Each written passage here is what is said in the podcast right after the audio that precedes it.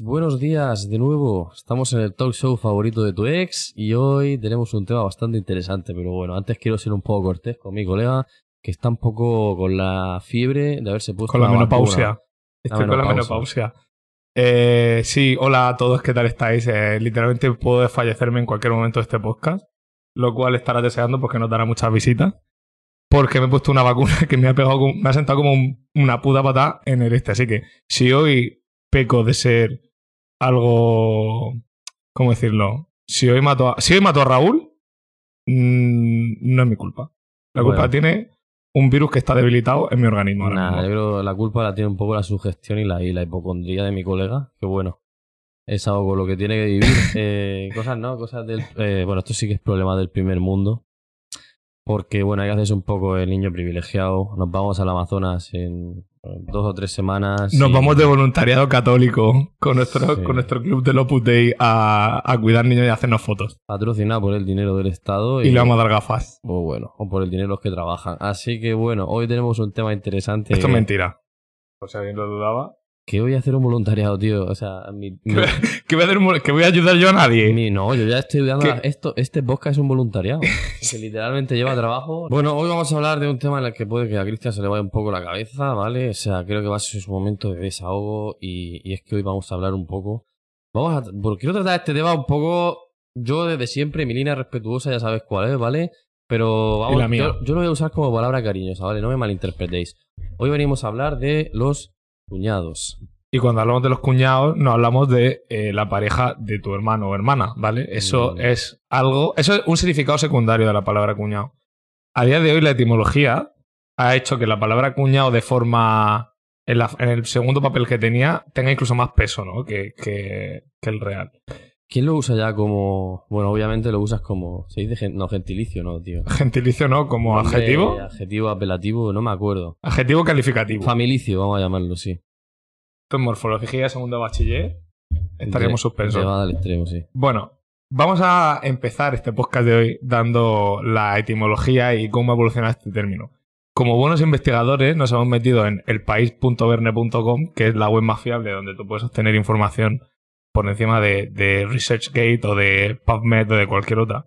Y según Verne, leo textualmente, además de nombrar la propia relación de parentesco, el nombre cuñado empezó hace unos años. Al menos cinco a designar a esa persona insoportable, que parece saber siempre todo mejor que tú, que opina de todo, vendiendo la opinión propia como la única válida y solucionando en dos frases problemas complejos con muchas aristas. Político. Representamos a estos nuevos cuñados como sujetos con tanta soltura verbal como ranciedumbre mental. A mí me encanta la definición. Creo bastante acertada y, y además te quita de estereotipar al típico cuñado como una persona de unos 40-50 años con sobrepeso, que le gustan los alimentos grasos y el Madrid. Porque un cuñado puede ser, y esto hay que import- es importante, un cuñado es a cualquier edad. Ser cuñado es una decisión. No, que, no pienso que ser cuñado sea una Sí, decisión. ser cuñado es una decisión de no querer informarte, de querer opinar de todo sin saber, es lo que dice. O sea, esto tú, tú puedes dejar de ser un cuñado. O sea, si tú cumples esto que ha dicho Verne, tú puedes dejar de ser un cuñado simplemente cerrando la boca. Técnicamente, Verne nos acaba de escribir un poco, ¿eh? Y, A nos- nosotros. sí, una polla como una olla. ¿Y a ti no, no te jode? No, la verdad es que No. no. No, de la misma manera. Verne, Eh, no. A ver, esto podría llamarse el rincón del cuñado si no fuese porque no cumplimos con varios de los estereotipos de los que vamos a mencionar hoy. es que hay distintos tipos de cuñado. Tú puedes ser uno, eh, yo puedo ser otro. Yo no soy cuñado. Déjame ya de decirme cuñado porque yo Sí, soy. bastante cuñado porque yo has, soy la- cancelado, has cancelado reggaetón y a Bizarrap con tu increíble eh, formación musical de 8 años en conservatorio o Wait, que No. suspendía el examen de flauta. Mira, eh, decir que no te gustan cosas de la cultura popular no te hace cuñado. No necesitas una tesis doctoral para saber que, o sea, para que no te guste X y poder opinar con absoluta crítica. Otra cosa es que yo estuviera desmontando la teoría de la relatividad cuando estudiaba comunicación audiovisual. ¿Qué crítica Eso, tienes eso tú sería ser un pedazo de ¿Con cuñado. qué crítica eh, puedes eh, destripar tú el show de Bizarrap? Cuéntame tu experiencia en producción musical y en DJ. Pero ¿cómo favor. que mi experiencia de producción musical? Yo soy un consumidor de música. Vale. O sea, por supuesto que puedo criticar una música que no me gusta. Con absoluto respeto, obviamente. Yo no dije que... De hecho, dije que Bizarrap lo estaba haciendo genial y me parece súper bien. Pero a mí me pareció pues, una mierda el hecho de que este señor fuera ahí y le diera un botón. O sea, esto, esto tampoco me parece una... O sea, no Eh. necesitas una tesis doctoral para decir esto. Ni muchísimo menos, ni saber de producción musical ni nada. Yo soy el consumidor, yo soy el que consume lo que tú produces. En consecuencia, yo soy el que debe dar su opinión. Sí, pero lo estamos viendo más de la te- perspectiva de- del podcaster, no del consumidor como tal. Ahora, Bueno, ahora es que, pero es ahora te que- haces el, el- el loco como, no, no, yo solo soy consumidor. Hombre, por supuesto, no soy productor. No soy productor. Bueno, no me voy a pelear por Bizarrap, la verdad. Yo Demasiado sí mal porque- les ha hecho ya. yo sí porque No, lo amo. Eh, bueno, ya. Tipos de cuñado. Es que en verdad... Raúl y los demás. No, típico de cuñado. Además, eh, esto es el neocuñado LGTBI, tío. Que es- eres tú, literalmente tú eres el neocuñado LGTBI. Y además, tocaba ya que nos tiramos palos en el podcast porque esto tenía que pasar todo temprano y qué a gusto. me he tenido que vacunar de la hepatitis A para enfadarme contigo. Sigamos. Eh, vale, vamos a empezar un poco a describir un poco a los tipos de cuñados, ¿vale? Porque hay muchos tipos. Y, y quería empezar por el bonico, tío. Empieza tú, que a mí se me cae el micro. Ah, el micro, sí. Eh, vale. ¿Qué pues decir eso. del micro? Oh. Eh, el cuñado bonico, ¿vale? Creo que lo podemos describir Literalmente, Como- cada una de estas categorías. como ¿vale? aquel que se te cae el micro. Joder. Pausa. Vale, eh, cuñado bonico. Eh, no sé exactamente cómo definir al cuñado bonico, pero entiendo que es aquel que, que no lo es a voluntad, ¿no? O que no sabe Literalmente, todas estas categorías las han puesto en el guion pensando en personas en particular. Admítelo. Claro. Claro que sí. Vale. El cuñado bonito es el típico cuñado que.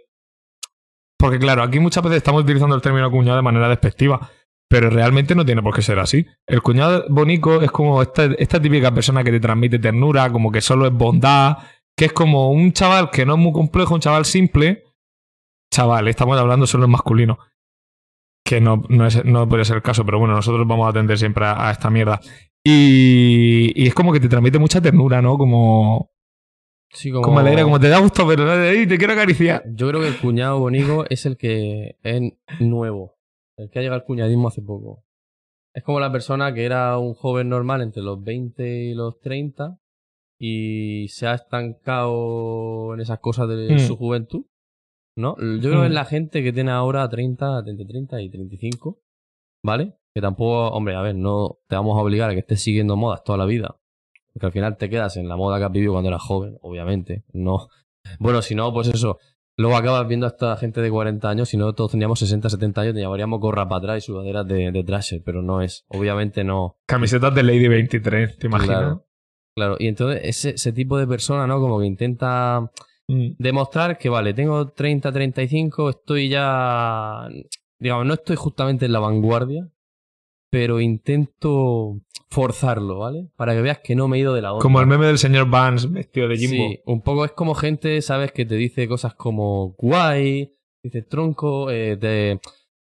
Nos, vamos, nos vamos de guateque. Sí, nos vamos de guat... Eso, no, eso yo creo que ya es más de... Una imaginación de nuestros tío, padres, sí. Voy a ser el típico que te pregunta, ¿qué, ¿a qué discoteca vas a salir hoy? Tal, no sé cuánto, te empieza a contar anécdotas, te dice esto, eh, usa términos eso. A lo mejor te mete algún término, en el peor de los casos, hay algunos que tienen TikTok y te meten términos, pero en plan que están muy de moda o que se pasaron de moda hace un año, ¿sabes? Es como gente que te dice cringe. ¿Sabes cuál saber es? lo que es. Ahora mismo saber- se ha hecho muy viral un TikTok que re- refleja perfectamente a un cuñamónico, que es el, el tío este que suena la canción de Uno de nosotros te tiene que conquistar. Y son tres solteros cuarentones. Y el primero de todos está como así, haciendo el gesto como de la llamada con Hostia, la el mano. gesto de la llamada, Súper bonito, da una ganas de abrazarlo. Full 2010. Bueno, pues ese, señor estoy 2010. seguro de que es un cuñado bonito, la verdad. Y que le acaban de romper el corazón y ahora mismo está buscando una nueva Sí. vida. Probablemente con una mujer de 18 años. bueno, otro. Este, digamos que probablemente este, este sea el único de los cuñados que nos cae bien. Sí, porque verdad. por lo menos lo intenta. O sea, Sí. ser moderno, pero no sé, mi mensaje para estos cuñados es. Adora- son adorables, ya está. Simplemente no, pues es ser feliz. escucha, no te vamos a juzgar porque tu, tu época, ¿sabes? De máximo esplendor, bueno, todo un poco duro realmente. Digamos que tu época de salir al máximo, ¿vale? De, de ser puramente joven, ya pasado, no pasa nada. O sea, son etapas de la vida. O sea, no te vamos a juzgar porque no sepas ahora mismo quién es el influencer de moda o cuál es el top 1 de Spotify. Si es que tampoco Claro. nosotros lo sabemos. Y tampoco nosotros lo sabemos, ¿sabes? Entonces, pues yo qué sé. No te. No, no fuerces, tío. No Mm. fuerces el ser, el intentar ser Sí. moderno. Si Luego, nosotros somos, somos paletos de pueblo. Ni, ni nosotros estamos a la vanguardia siquiera. O sea. como nos dijo, el otro día nos escribió un chico por Instagram Sí. y nos dijo, "N- eh, escuché vuestro podcast y no sé cómo dicen tantas tonterías juntas. Literalmente. Literalmente no te falta razón, o sea, Sí, me lo puse en la biografía de Twitter y todo porque es que me pareció genial. Otro nos dijo que se habíamos probado ir a terapia. Un poco de falta sí que, sí que nos hace, Y la verdad. de, y en el de Calvo y Gordo te dijeron que tenías que ir empezando. Que me, que me hacía falta. Pero luego salió como una horda de gente a defenderme que me pareció genial, eso, la eso verdad. fue muy bonito. ¿eh? Los, Sí. los pedanters. Mm, los pedanters. Suena horrible, ¿eh? Sí, suena horrible, la verdad. Bueno, menos, bueno. Mal, menos mal que vamos a tener pocos. Sí, bueno, pues los Bueno. pedanters. Los pedanters salieron a, a defendernos y tal. Venga, va, no quiero hacer alguna TED Talk de cada uno de los tipos de cuñado. Vamos a darle caña. Cuñado hijo de puta. Eh, todos. Ya está, siguiente. Cuñado que se calla. Hombre, ¿cómo que cuñado? Cuñado que se calla Bro, bro, bro, cuñado hijo de puta, da pa' tiempo. No, no, es broma. Cuñado hijo de puta, a ver, que está un poco. Nos hemos pasado un poco. Pues es cuñado con malas intenciones, tío, que simplemente por el hecho de ser un chaval ir a tu aire, ya quiere ir a buscarte el más mínimo resquicio. ¿Sabes? Como el más mínimo defecto, Son, gente que jamás ha sentido afecto, ¿sabes? Entonces, pues necesitan. Pues. Es que realmente este cuñado es el que tengo apuntado más abajo, que es el cuñado que se ríe se mete contigo por el más mínimo detalle que salte a la vista. Que llevas un pendiente, te mete un tirón al pendiente recién Total. hecho, ¿sabes? Si te deja ahí sangrando. Que llevas un peinado lo más mínimamente moderno, lo que sea, te haces cualquier cosa, te, te haces una, me- una mecha, una. Y ya empieza a decirte que hace, no sé, las mariquitas, eh, parece un pollo, todo ese tipo de tonterías, ¿sabes? Sí, hay que decir que el 95% de los cuñados mal Mm. eh, son racistas, son machistas y homófobos, seguramente. Este- Los cuñados, bien, los cuñados bien no, los cuñados buenos, que son el, el caso anterior, son, son un Claro, encanto digamos, y, si y no no, puede- matarían una Si piedra. no puede hablar contigo de fútbol en la comida, ya eres un caso Li- como joven. literalmente, no- si no sabes de fútbol, eres homosexual. Y claro, al final, ¿qué pasa? Y esto quizás pasa un poco y lo he visto porque al final yo conozco a a una persona con la que tengo mucha confianza que yo sé que él no es nada familiar, ¿vale? Nada, nada familiar y lo tienen como, joder, este nunca viene con la familia, pasa la familia, se hacen bromas y tal. Pero, bro, es que cuando me lo empezó a contar y me dice, pues claro que no quiero quedar con la familia porque literalmente me están todo el rato comentando cosas de mi pelo, de mis tatuajes, de mi apariencia y tal, que claro que no me quiero juntar con la familia. Y en, el momento que me lo dijo, dije, hostias, es verdad. Es que no te puedes sentar en una comida familiar sin que te vayan a trolear. aunque, no, sea- aunque no sea de mala fe, pero es que entiendo que acabes hasta los cojones porque pasa siempre. Mm. Y ahí me di cuenta de este tipo de cuñado que, que hace más daño del que parece, tío, porque al final te sientes incómodo en la mesa con, con la familia, tío. Y no puede ser. Bueno, no hablemos ya si te has hecho un tatuaje. Aquí, aquí mi hermano con los tatuajes en los brazos llenos, pues te puedes imaginar, no hay comida que lo dejen tranquilo, tío. Qué pesadilla, ¿eh? Es que, es que te lo digo, es, Es que, que, mi hermano acaba hasta los cojones por eso. Nuestra también. sociedad tiene que pasar ya de- del judío-cristianismo, ¿eh? O sea, estoy hasta los huevos de, de, Sí. De ver eso, tío. Incluso ya a nivel de pues, laboral, a nivel todo. Y no puedes comparar cuando te hace los comentarios una abuela, ¿vale? Porque una abuela sí que es verdad que generacionalmente está súper lejos, ¿vale? De un chaval de ahora. En todos los aspectos. Mm. Entonces, que a una abuela le impacte, ¿vale? Y se empieza a agobiar, ay, mi nieto no va a ir al cielo, no va a ir al cielo, no va a ir al cielo porque tiene tatuajes, mierda, mierda, mierda. Lo hemos cagado, vale. Lo puedo entender. Porque ya una persona de 40, 50 Mm. años, tío, no me jodas, tío. Si la gente lleva haciendo ese tatuaje ya Mm. más de 100 años, tío, o más, o más. no me quiero imaginar cuando empezó eso. Pero yo qué sé, tío. ¿Qué necesidad tienes, tío, de meterte con el chaval? Porque no es. Porque no está cortado a cuadrícula, ¿sabes? Porque no es perfectamente normativo. Salirse de la norma tiene sus desventajas, es lo que hay. No, está claro. Cuanto más te salga, pues más tienes que aguantar. este Escucha, tipo- el- este tipo de gente. Desventajas de escuchar a los Arctic Monkeys, chavales. Cositas. Tu abuela va a decir que vas al infierno y es posible que, Eh, literalmente. tirar a menores. Cuñado que se calla. Cuñado que se calla cuando no sabe algo. No, no. Esto es- literalmente, es lo que te anula de ser un cuñado. literalmente viola el primer principio de la cuñado dinámica. Es que yo creo que Si te callas cuando no sabes algo, no eres cuñado. O sea, te literalmente. O sea, tú puedes ser Paco, eres madridista toda la vida, te encanta la cerveza, eh, esa es tu única actividad fuera del trabajo, no te has leído un libro desde que dejaste la ESO. Ah, pensaba que estabas definiendo a nuestro amigo Paco. No, no, no. Vale. Bro, no, no, no. Vale, no, vale. no te equivoques. Y yo digo, y si, Ya, tú, ya, y si ya. tú eres así, Un saludo, Paco. pero tienes la buena, la buena fe de respetar a tus sobrinos pequeños cuando se hacen un piercing o se cambian de género y te callas cuando no sabes algo, tú no eres un cuñado, tú eres una persona sencilla. Simplemente, tío. O sea, ya más que Mm. con eso, tío. Entonces eso yo creo que es el único detalle, ¿no? Que, que separa el que lo es del que no. Y por eso te he dicho que se puede ser cuñado a cualquier era, a cualquier edad. Porque nada que empieces a hablar de cosas que no sabes y tengas ahí un Druning Kruger, del que vamos a hablar ahora un poco, tú Mm. ya eres cuñado. Tú puedes tener 18 años, eh, vivir en Madrid Centro, estar ahí en la vanguardia de el meollo y ser un cuñado si quieres. Por eso digo que es una decisión, tío. Y ahora vamos a hablar un poco.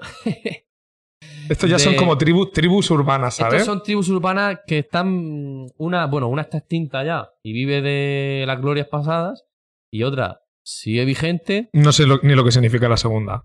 Estamos hablando de los, Empieza, bueno, pues describe todos los rockeros. de los pollaviejas rockeros y de los pollaviejas bacalas. Yo bacala no sé lo que significa. Hoy voy a aprenderlo. Entonces, los rockeros pues son los típicos... A mí es que no me parece que los cuñados rockeros sean cuñados directamente. O sea, No, los hay Sí, muy, ro- los hay muy guay, muy abiertos de mente. sí, yo creo que la, que la cultura de, de los rockeros suelen ser bastante enrollados, ¿no? Eh, bueno, es bastante más enrollado que otro tipo. No sé. Lo Puede ser que físicamente aparenten ser cuñados. O sea, llevan, llevan la... Es como un lobo Sí, con pero- piel de cordero, pero, al revés. Un, muchos un rockero con piel de cuñado. pero muchos están ¿sabes? tatuados, tío. Por eso Y Me mismo. mola, ver eso me mola. Ver a un tío de 50, 60 años tatuado me mola, tío. Lo único que realmente te hace polla vieja rockero, yo creo que es el hecho de que tú te piensas que, que todo lo que llevas sigue de moda. A lo mejor que tú llevas... O simplemente te la pela, ya está. tribales- Ya, es que esa es una de las cosas también que... Es que te pueden Que encantar los sí, tatuajes sí, sí. de hada de, de hace 10 años hiperrealistas. Y oye, pues mira, estás en 2022. Pues a- a, los jóvenes no lo hacemos, pero a lo mejor este señor le, le flipa. Total. Es que eso, realmente eso es lo que te convierte en polla vieja. Yo creo que realmente, aunque sepas o no que está a la moda, tú sigues actuando como si todo lo que has hecho y haces está a la moda. Pero porque te la suda. Y esa es una de las cosas guay de hacerse adulto, tío. Y luego los bacalas que son. Los bacalas son los de la ruta del bacalao. Ah, Claro. vale. Entonces, pues Vale. estamos hablando de gente que sí, que ahora tendrá unos 40 años, porque la época gorda. Gente los- que ha sobrevivido a la heroína, literal. Sí, la época buena realmente de la ruta, pues los 90. Bueno, por lo menos la época del Sí. lo que era el remember fuerte, pues los 90, ¿vale? Discotecas extintas aquí en Murcia, límite Santomera, una época en la que la metro abría todos los de jueves a domingo todas las semanas. Otra época. Una época sin controles, ¿vale? Cuando cogías el coche. Bueno, pues ya sabemos todo lo que todo lo que concierne a eso. Y este tipo de bacala, pues bueno, es uno que, pues ya sabes, eh, escucha el Remember 24-7. O sea, yo cuando hice el curso de vinilo con Chumi ahí en la metro, eh, era gente, pues bueno, tenía esa gente de 40 años que eso, me dicen, yo es que escucho Remember 8 horas al día. Eh, como, o sea, se han quedado en una música, ¿vale? Y luego lo, escuchan los 6 puristas del Remember, porque hay gente que solo escucha música a- de los 90 para atrás. Eso es el Remember puro y lo demás no existe. Llevan el peinado al cenicero, ¿vale? O crestas que están muy- son muy flow, eso sí que es flow 2000, ¿sabes? Habla- hablando de Flow 2000, iba a hacer una comparativa justo con Baguial y es como los que nos gusta Baguial de verdad, nos gusta la Baguial de antes de los discos nuevos. En plan, nos gusta la Baguial de Mercadona, de Jacaranda. Es un poco una. Bueno. Somos la. Es una proyección Bueno, de lo que es ser un purista del yo del bacalao. purista, pues a mí me gusta el Z Tangana de cuando hacía rap, que eso existe. Antes de juntarse con tu amiga Rosalía, pero bueno. Eso, llevan el Un saludo, cenicero, guapa. llevan el cenicero, escuchan Remember 24-7. Es como que eso sí que sigue en la muda que, que para ellos ha sido su juventud, la llevan a rajatabla, ¿vale? Entonces ahí nos quedamos en esa música, en esos peinados, en las gafas de mosca, esas grandes y, y bueno, luego también tienes alguno que eso le ha ido bien y de hecho yo conocí a uno que se había gastado 8.000 euros en, en vinilos de Remember, chaval. Bueno, O sea, que hay algunos que realmente... es una, es una enfermedad. Sí, pero es que hay algunos Lo dice que, la ¿sabes OMS. que esa, esa gente también pilló la época del boom de la construcción. Ya. De hecho, muchos de los bacalas, al final en la cultura, Cani, bacala, ruta del bacalao, eh, tuneo mi coche y gano 5.000 pavos al mes eh, en los andos, es verdad. Y los que tuvieron un poquito de cabeza y fueron los bacalas ahorradores, ahora Mm. mismo pues tienen ya su casita pagado, su coche pagado y vamos, viven bastante mejor que nosotros y que tú seguramente. O sea que no, le, no les va tan mal, ¿eh? Mm. No es difícil que le vaya mejor que a nosotros, la verdad. Totalmente. Bueno, entonces, una vez hecha esta, este screening de, de los diferentes tipos de cuñados que, que hemos propuesto para este podcast, vamos a hablar un poco de lo que les encierra por dentro. O sea, Psicológicamente. uno de los principios que hace que tú seas cuñado. O sea, ¿cuñado se nace o se hace? Esta es la primera pregunta que podemos plantear. Eh, depende de dónde hayas nacido y de tu entorno. Tienes más posibilidades de ser cuñado. Pero tú puedes decidir ser cuñado porque hay gente que ah, tiene mil... Bro, hoy en día que en internet puedes aprender todo en 10 segundos. Si tú prefieres estar no informado de algo, aunque sea de una manera súper básica. eso es que tú eres cuñado por decisión, que no lo quieres hacer. O sea que se hace. Se hace, se hace y se elige. Porque ya hemos dicho que con que te calles cuando... Hombre, tiene una algo- predisposición ambiental, eso está claro. Vale, pues nada, pues ya está. Eh, con esto podemos concluir ya la primera parte de este capítulo de introducción al cuñadismo. Que los cuñados ya son como una especie de tribu urbana, ¿no? Son un, un grupo selecto, amplio, que está ahí. Yo creo que muy. No, no, al final hemos dicho que hay cuñados en muchas tribus urbanas. Hay cuñados en los bacallos, ok, los vale, pero, los pero bueno, hay en son subtribus, ¿no? O sea, quiero decir. Lo- lo- los cuñados bacalas son una subtribu. Ya, pero es que Claro, no- se puede Es que no sé si pertenecer. son subtribus, porque tú puedes ser. eh, no- yo no creo que un cuñado bacala y un cuñado rockero y un cuñado estándar futbolero. Como que los meten en un bar. que No sé cómo sería. Ok, o sea que son No como son. cepas distintas de distintas especies. Sí, pero yo que sé, a lo mejor si se han criado juntos y luego cada uno ha tirado para un lado, son capaces de tomarse una cerveza los tres y hablar de cómo les va la vida. por y- supuesto, y hablar del Madrid. No, Bueno. Nacho, no, no, no te pasa, ¿no? Que tienes un amigo y cuando más acentua la edad más pasa, que es como que habéis ido por caminos totalmente distintos, pero luego el, el cariño ese de crío sigue ahí. Y a lo Más mejor o menos, Es sí. una persona con la que tú en la puta vida quedarías a tomarte una birra si la conoces ahora, pero que ahora es totalmente opuesto a ti, pero quedas porque el cariño de, de, la, de la infancia sigue ahí. Esa es la nostalgia ahí que se va a quedar eternamente, pero a la hora... Esto es como las típicas reuniones de antiguos alumnos, ¿no? Que luego realmente cada uno pff, Sí, pasa. Sobre todo en plan del colegio, ¿sabes? Del, A lo mejor del instituto, de la universidad, tal, sí. sí, sí, sí, sí. Pero bueno. Dicho esto, todo esto venía por una razón. Y es porque estuvimos pensando que nosotros, que nos consideramos mínimamente funcionales en la vida, carecemos de muchas habilidades que nosotros consideramos que los cuñados tienen. Entonces, nosotros hoy Sí. realmente queríamos hablar de las habilidades de cuñado que nosotros consideramos que deberíamos reforzar. Totalmente. Hemos elegido tres grupos. Raúl, empieza y desarrolla porque quiero saber tu opinión al respecto. Vale. Sobre todo porque yo en el guion he puesto muchas cosas y Raúl ha decidido inventarse que tengo una aversión hacia el hombre blanco que parece que, que yo fuera el nuevo Hitler. Voy a Entonces, leer un poco. Eh, frase que le he tachado a Cristian. A la hora de hablar de gastronomía. Orgullo masculino de ponerse el delantal solo para una actividad. Es que literalmente sí. O ¿Para sea, qué? Pero ¿para qué más actividades te un pones buen cuñado, un buen cuñado solo sabe hacer dos platos que son barbacoa y paella. Migas a lo mejor. Hombre, Lo demás lo va a hacer todo su mujer. Ellos platos de olla no, no los conciben. Eso, vamos- eso- Bueno, no te creas, ¿eh? Depende, hay que hacen guisos. Pero yo creo que es más que la mujer cocina de lunes a sábado y el cuñado el domingo. Ajá. Eso ya, eso sí que Igualdad. puede ser. Esa distribución de, de horarios de ratio 1.6, Mm. 1.7, pues bueno. Vale. Primera skill que lo que noto es que no sabemos hacer y nos vendría muy bien, sobre todo cuando nos juntamos los amigos. Gastronomía, chavales, barbacoas y paella, ¿vale?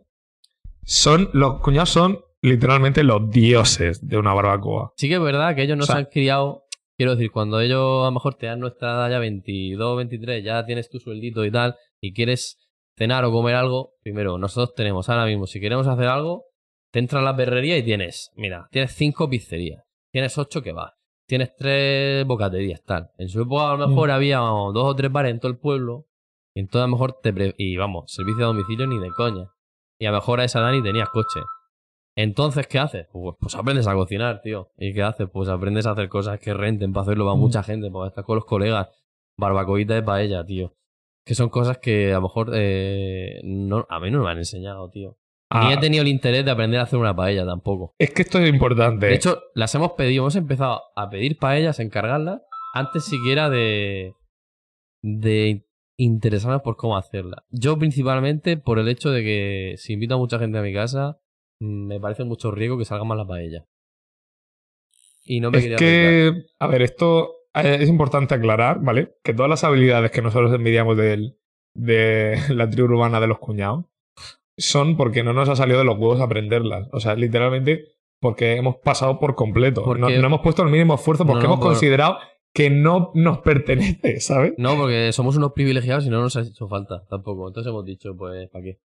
Sí, sí, O sea, sí, que sí. podrían- podríamos decir que no somos privilegiados por. O sea, no somos cuñados por privilegio. Mm, es que no, no tenemos skills. Cierta skill por privilegio, ¿vale? Porque al final nos hemos criado entre laureles y, y no nos hemos tenido que calentar la cabeza por hacer estas cosas, Mm. tío. Es verdad. Y es lo que te digo. que somos la generación que se pide un Uber para ir a su Airbnb, a partir del cual se pide un globo.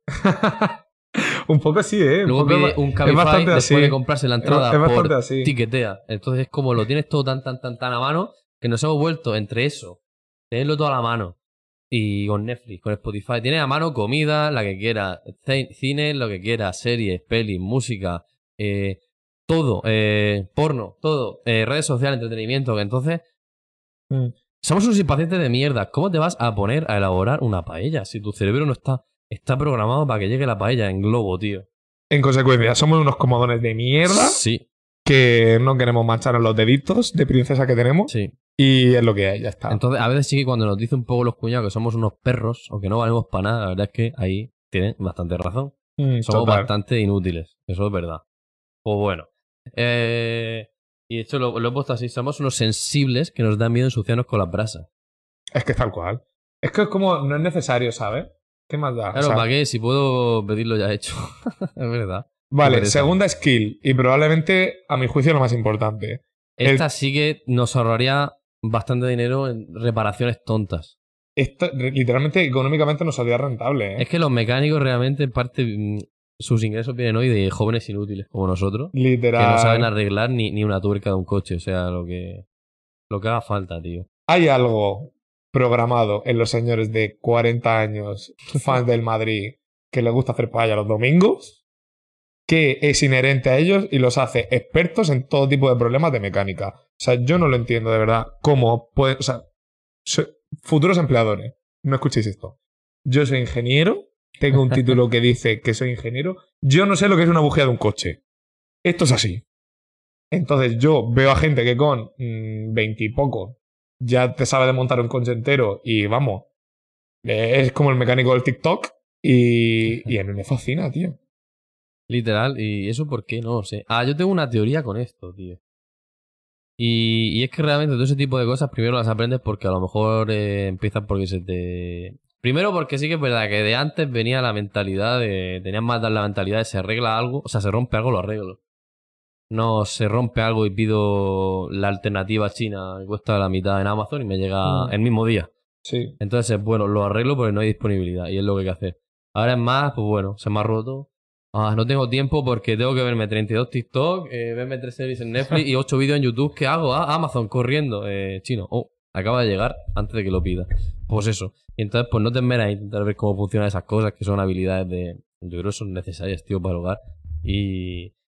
Y claro, ay papá, se me ha roto no sé cuánto del coche. Esto es mi caso, eh. Eh, el aceite, no sé ni cambiar el aceite, tío. No sé hacer absolutamente nada del coche. Yo llevo una semana con el líquido de refrigeración de no sé qué boya, saltándome el piloto y no lo he cambiado porque no sé dónde está.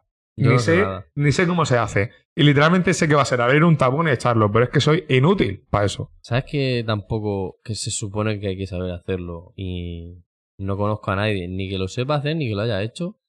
Menos, menos uno que es bastante manita grande, ¿sabes? Fuerte, que vive en los meroños. eh, es cambiar la rueda del coche. Hostia, yo tampoco hacer Escúchame, se me pincha la rueda.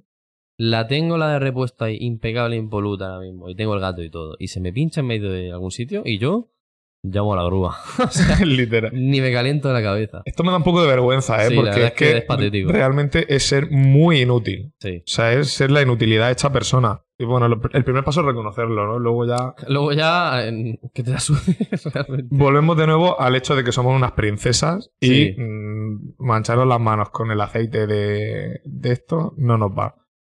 Esto voy a llamar el episodio de cuñados versus princesas. Con unas versus princesas. Que es realmente lo que estamos aquí criticando, ¿sabes?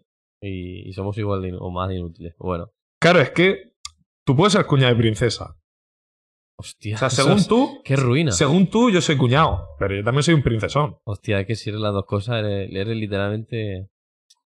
Eres carne de, de reality. Eres carne de Mediaset. bueno, sí. eh, gracias, supongo. Sub- sí, a nivel económico sería un cumplido, la verdad. Bueno, es eso. Que no Yo, he empezado nada. este podcast porque quería hacer pinitos audiovisuales antes de presentarme a Gran Hermano, la verdad. Nada más. Bueno, ahora otra skill. Son igual de manitas para la mecánica y luego también te hacen alguna paña en electricidad. Puedo leer la frase que te ha echado, tío, pero porque había como un poco como que chocaba, un conflicto. Mira, aquí, aquí de nuevo Raúl ha vuelto a llamarme heterófobo Primero, la heterofobia no existe, ¿vale? Esto, eso- esto es el pequeño disclaimer que quiero hacer. Segundo, decir que te construyen un microondas desde cero, pero no saben freír un huevo. Claro, es que si no saben es- hacer paellas. Para ¿cómo no empezar, no he ni siquiera definido la, la ori- orientación sexual de, de la persona ni su género. O sea, que eso de decir que es heterofobia ha sido que tú has asumido que yo estaba refiriéndome a eso. Seguro que se Es posible que en mi mente también me estuviera refiriendo. Cuñado, ok. Bueno. Pero las cosas como son. Literalmente esa gente te monta un microondas desde cero, sabe lo que es un transistor, sabe lo que es un, un conmutador, sabe hacerte de todo. A ver, a ver, no todos los Pero freír un huevo puede escaparse. ¿Sabes? O sea, tanto.